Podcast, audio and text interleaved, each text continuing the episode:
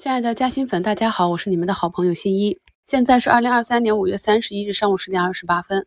那目前呢，我们的市场呢，虽然说是跌多涨少，跌停只有十二家，上涨的板块呢，也跟我们关注的相吻合。昨天调整了一天的军工，今天呢，像中航、高科啊，已经突破了年线。可以看到，也是在前期啊上平台之后，红盘震荡整理了两周，今天呢是一个放量的突破。军工这里的小次新，像。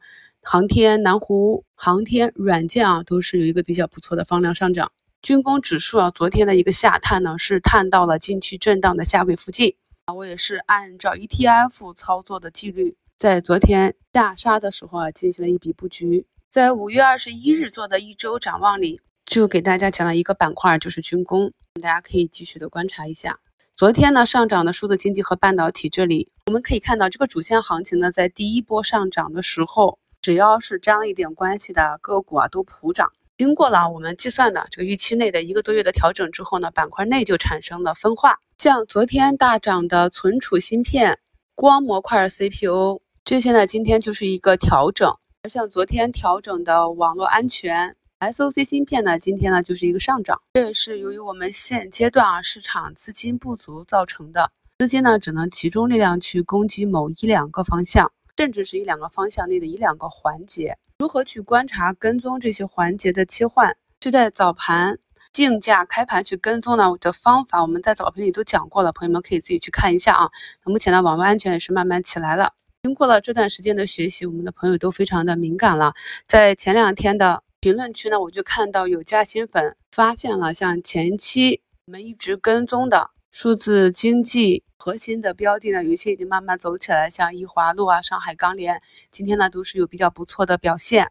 今天的节目中呢，给大家提了几张图，主要呢是针对我近期反复讲的，对我们投资者非常重要的点，再次进行了一个梳理啊，然后还有。个股案例啊，那首先来看一下图一，是我们的嘉兴粉啊，翻倍新迷，他遇到的问题一直在底部打滚，经历过以岭啊、小香啊、汉武帝啊、中心，但都因为不懂逻辑割肉在启动前。咱们新米团的老粉可以发现，凡是我跟踪过啊、分析过的这些有成长性的个股，我通常呢是在课程中，在个股在股价底部的时候就跟大家分享，细细的去看来这些个股从底部起来，基本上。近一年都走过翻倍的行情，中心比较大哈，比较慢一点。呃，我一直强调说，如果你专注的在底部去布局你的仓位，那大概率的很容易在启动时卖飞。这是我前两天股评节目里反复讲过的。那你看，我们的朋友就说了，割肉在启动前，或者是卖在刚上涨的两到三厘米处，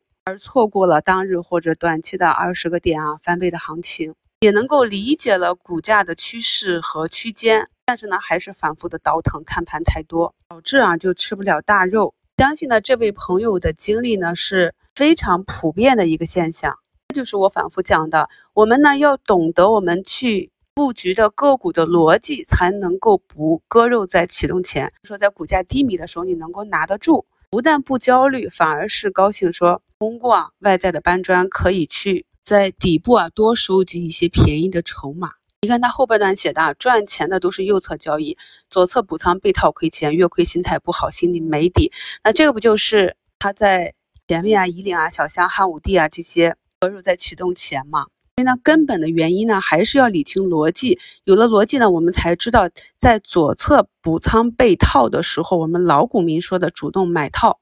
而这个底部的波动区间，通常在逻辑兑现之后，这个个股主升的涨幅相比底部的那二三十个点的震荡区间啊，十几个点的被套其实不算什么的。所以呢，我们要根据逻辑去分仓，坚持自己的逻辑底部区域低吸，耐心的等待属于它的逻辑兑现。这样才不至于啊，在底部布局的时候拿不住割肉，或者容易卖在起飞前。个股上涨的时候，大仓也拿不住啊。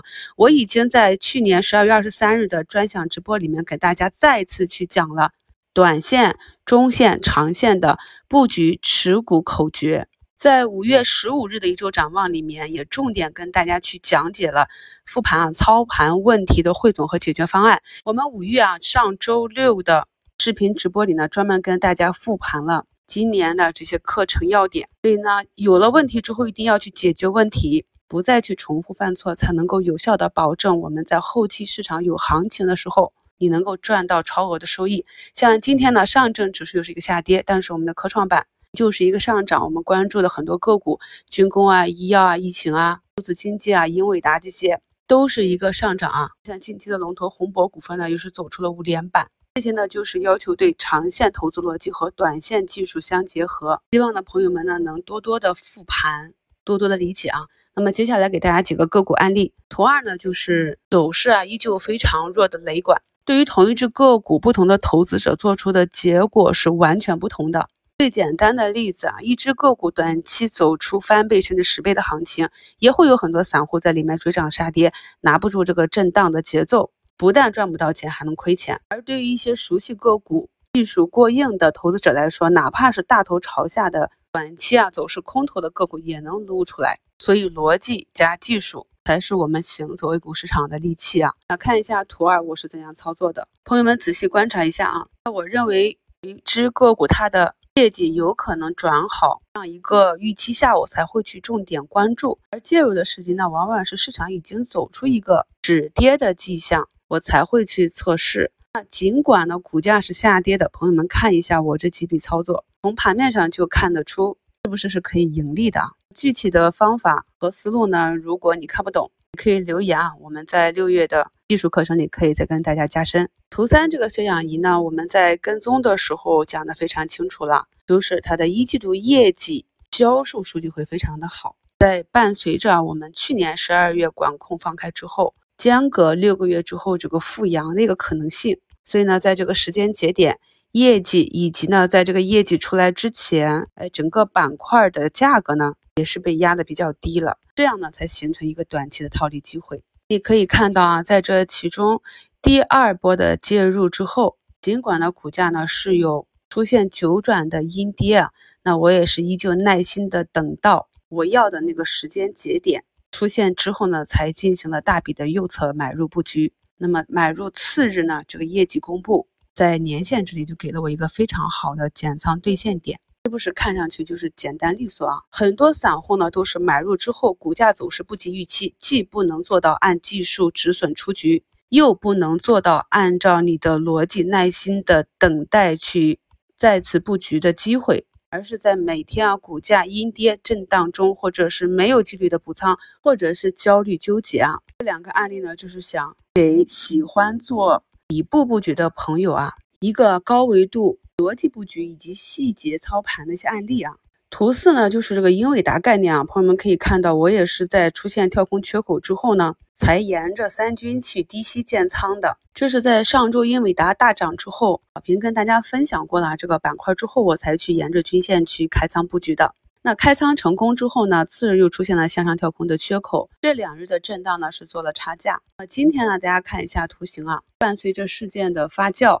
我给大家截图的时候呢，这个股还是一个冲了一个短期的高点，那目前呢已经回落至只有一个点的涨幅啊，形成一个假阴线了。那么在这样的一个位置，这样的一个时间节点啊，这样的一个量能，我呢选择顺势冲高兑现，四天的操作呢百分之十的收益，这就是一个完整的短期的热点题材的案例。不知道今天跟大家分享的这些操盘的细节，以及我们在布局持股上应有的这样一个中期计划。是否对你有帮助呢？祝大家交易顺利，我们收评再聊。